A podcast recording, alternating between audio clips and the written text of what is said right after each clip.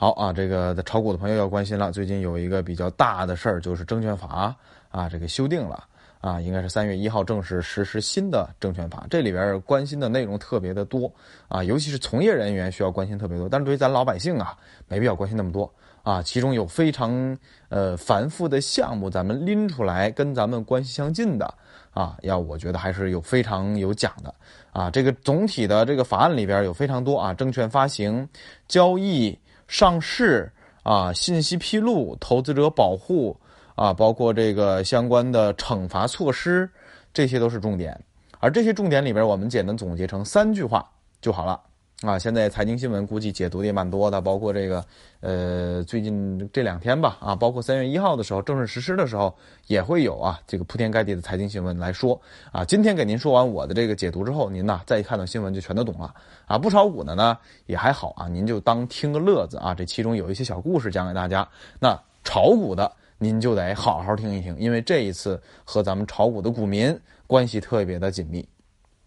总结三句话啊啊，那么多字，我这啃了一天，我这就给大家总结三句话。这个法案，第一个，提高融资者的效率啊。什么叫提高融资者效率呢？上市公司都是融资者啊，这个并购或者说这个再融资，上市之后再融资啊，发个可转债呀、增发呀，哎等等，这都是再融资。哎，提高融资者的效率，其中这一点里边最重要的是注册制。啊，大家之前一理解注册制就觉得，哎呀，洪水猛兽啊！一说注册制，那就一大堆股市上市啊，新股上市，这个股市扩容啊，怎样怎样？其实不是，就算是注册制，发行的速度也是有讲究的啊。就算说不是注册制，是审核制，之前咱们二零一六年一年发那么多新股，你觉得注册制能有这么快的速度吗？也不一定有。所以注册制不意味着大范围扩容。只是它改变了一个上市手段，那这个与之相匹配的是什么？相匹配的是，就是我们的证券市场，我们的资本市场将会更加的健康，制度更加完善。所以，单纯说注册制是大扩容，这个你就没得说，就是说不出理去啊。但是另一个，它一定是大扩容，一定是跑不掉啊，就是新三板。哎，前两期节目我还讲了新三板的一些故事。新三板这个事儿啊，哎，说啥呀？你就说。新三板一万多家企业大多是坑，然后呢，从新三板这一万多家企业里拎出那么一点点来做精选层啊，门槛变成一百万投资门槛，然后可以这些精选层可以上咱们科创板啊、股市上这个呃主板、中小板啊、创业板都行上，哎，这个一定是扩容。为什么？这就好比上市以前有几个通道啊，科创板是一个通道，创业板是一个通道，这个主板是一个通道，中小板是一个通道，这些都是一个通道，这些通道原本就这几个。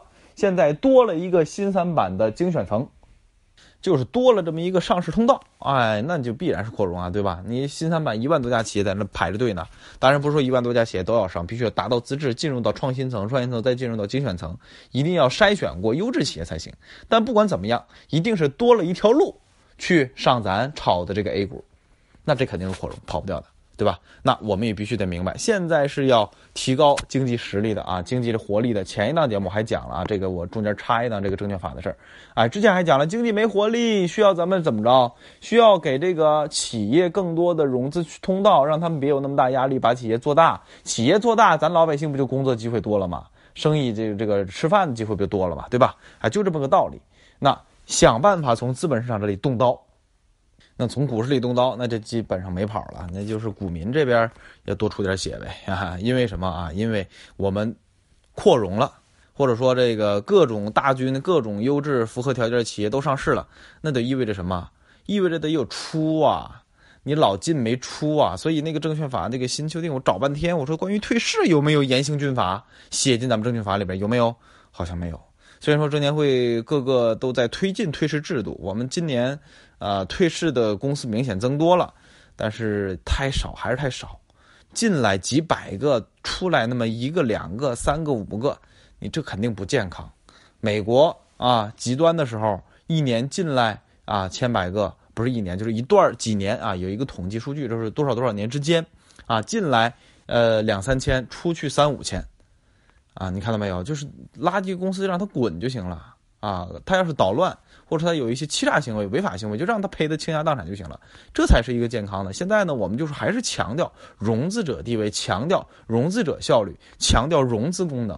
这个，哎，还是这样，没没有看到这个我特别关心的这个退市的问题啊。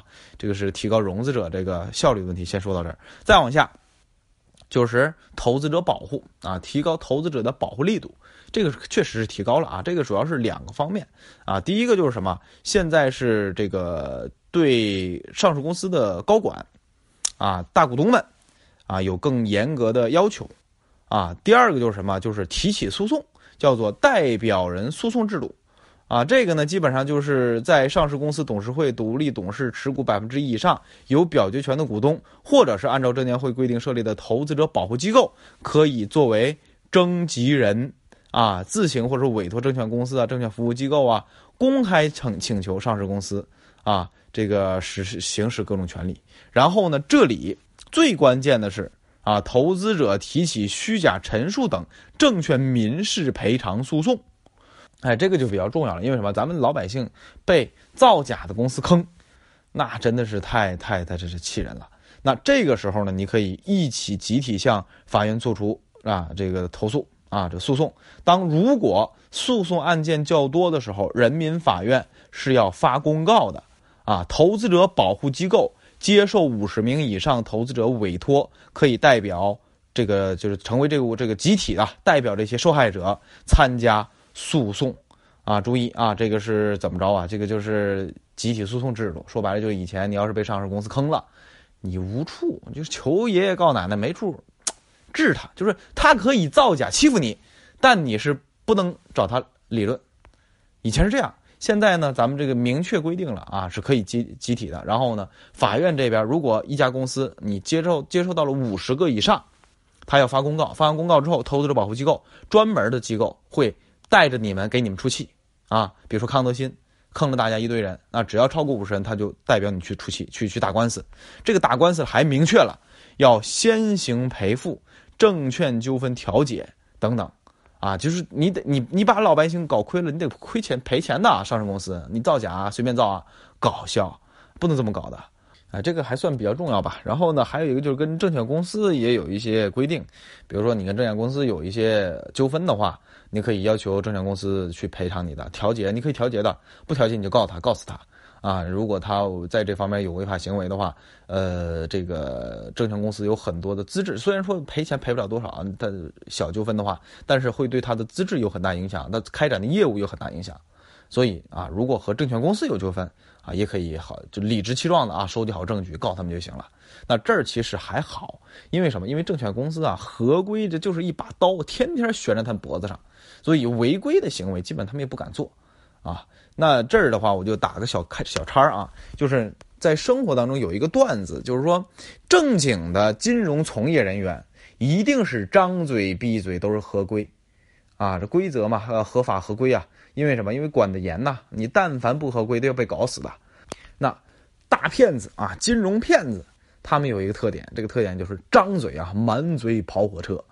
啊，你最简单的就是那些卖卖牛股的啊，老子有牛股，你跟我这不带你起飞啊，我带你财富自由啊，我带你这个这怎么着怎么着怎么着怎么，这是最经典的，咱听的也最多了啊，就这种人，这你满嘴跑火车的这种肯定是大骗子，而真正的啊正正经经的做债券生意的，对吧？做这个这个股票正经的过这个基金的各方面的正经人，一定是要合规的。包括基金呐、私募啊、公募啊，他们在宣传的时候，那个宣传的语句，都是有严格要求的。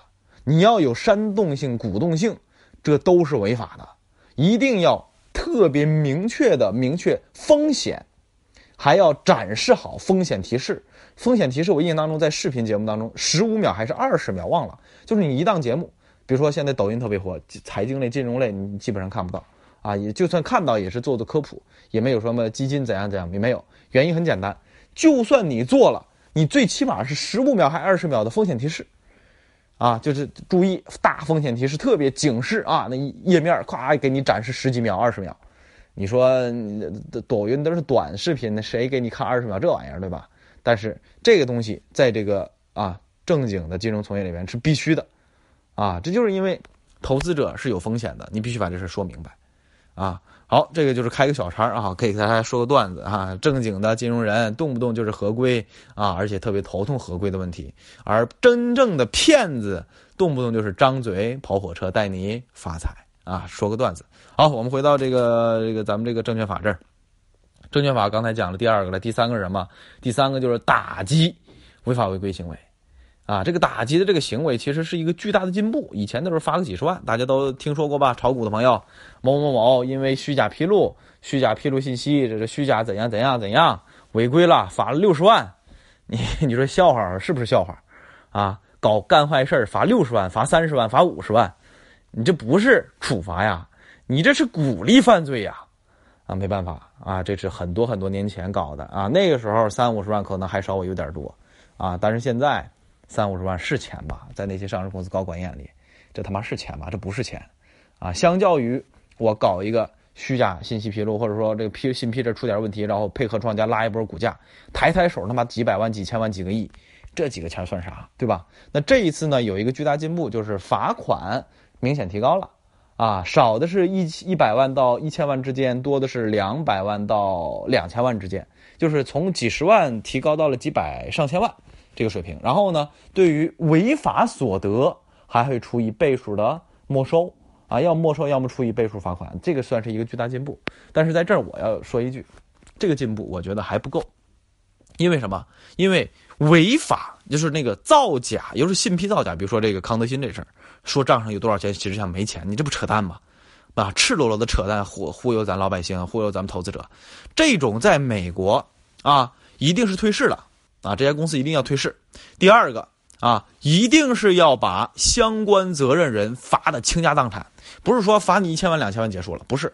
就比如说康德新，他们早就通过造假股炒作股价，他妈赚的盆满钵满，几个亿呢，没人敢说赚多少钱了，对吧？你罚他几千万，你都不当回事那在美国，要是造假，先把公司搞退市，然后相关责任人，什么财务总监呐、实控人啊、大股东啊，查。查一遍，啊！但凡你要是真干这事从事这事，那怎么着啊？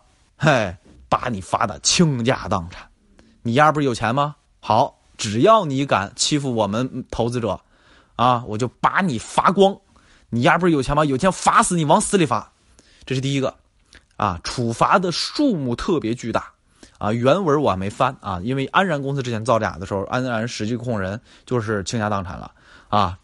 大说到这儿，大家觉得哎，差不多了吧？没有，还没结束，啊，罚光钱还得给我去监狱，啊，十五年、二十年、一辈子，看到没有？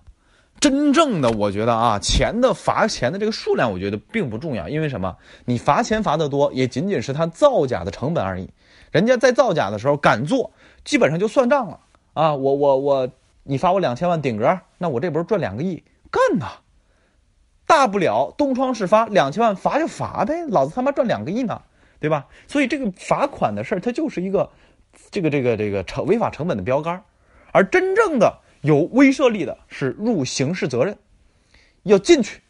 我觉得这个应该写进去。然后今天我看了半天没写进去，这个是挺挺让我感觉啊，应该还值得进步的，这些还是值得进步的。我希望下一次咱们能够把这个写进去。但凡上市公司董监高或者说高管吧，啊。呃，信批问题呀，啊，这个包括这个呃非法股价操纵问题呀，但凡有这种问题坑咱老百姓的，一定要入刑啊，五年、八年、十年、二十年无期徒刑，这么搞下去，这才能够肃清当下啊 A 股里边那些不法分子们的这些嚣张气焰啊，这就是关于这个证券法的修订啊，给大家做了一个简短的解读吧。总结起来三句话：提高融资者效率。加强对投资者的保护，第三个就是提高违法者的犯罪成本啊，加大对他们的处罚啊。但是呢，最后再总结一句话的话，我觉得这是一次非常好的进步。但是这个进步啊，我觉得还有不少的空间，依然可以大踏步再往前进一步。就像我刚才说的，应该让那些违法者呀是入刑法，让他们蹲监狱啊，这个这使劲罚的都，我觉得都不为过。对吧？然后还有一个就是大家非常关心的，就是这个短线的问题啊。你这开盘了，其实这个影响我觉得相对中性。如果是长期我觉得肯定是好事儿但是对于短线炒作啊，大家喜欢就炒炒一天两天、一个礼拜两个礼拜，我觉得还是比较的中性的啊。然后呢，这个具体股市知识星球说的多啊，这个公开市场说我也违法，我就不能随便说。大家有兴趣呢，就来知识星球看看，好吧？好，今天节目就到这里，咱们下期节目再见。